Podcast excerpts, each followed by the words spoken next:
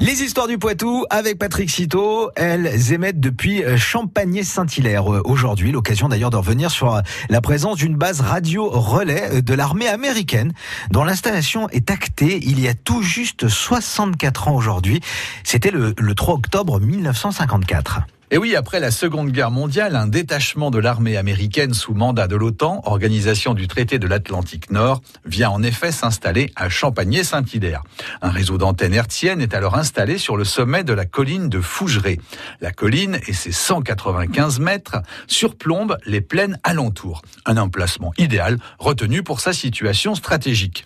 Il y a tout juste 64 ans, le 3 octobre 1954, le conseil municipal acte cette installation en autorisant la réfection et l'élargissement du chemin menant au site de la future station. La base de Fougeray sort de terre sur une parcelle de 100 mètres sur 100. L'effectif des soldats américains ne dépasse pas les 10 militaires. Officiers, cuisiniers, gardes et techniciens veillent ainsi sur les antennes. D'accord, mais à quoi servent alors ces antennes? Eh bien, ce sont des radios relais. Elles sont orientées à la fois vers Poitiers, Sauzé-Vaucet, Saint-Vincent et Chauvigny. Ces antennes font alors de Champagné un nœud stratégique des communications du sud-ouest de l'Europe.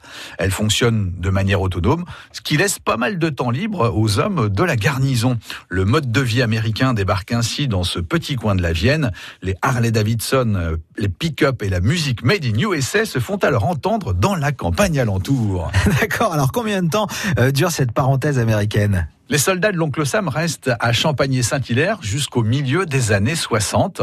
Le retrait de Paris du commandement militaire intégré de l'OTAN sonne la fin de cette aventure. Le contingent basé sur la base de Fougeray quitte donc le territoire français. Les antennes disparaissent également du paysage. Elles sont finalement remontées en Turquie. Le terrain de l'ancienne base de Fougeray est mis en vente avec les bâtiments. Il est repris par les services des douanes. Un nouveau pylône de 100 mètres supportant plusieurs antennes y est alors installé mais ça, c'est une autre histoire. En tout cas, celle-là, cette histoire, elle est à retrouver sur francebleu.fr. France Bleu Poitou.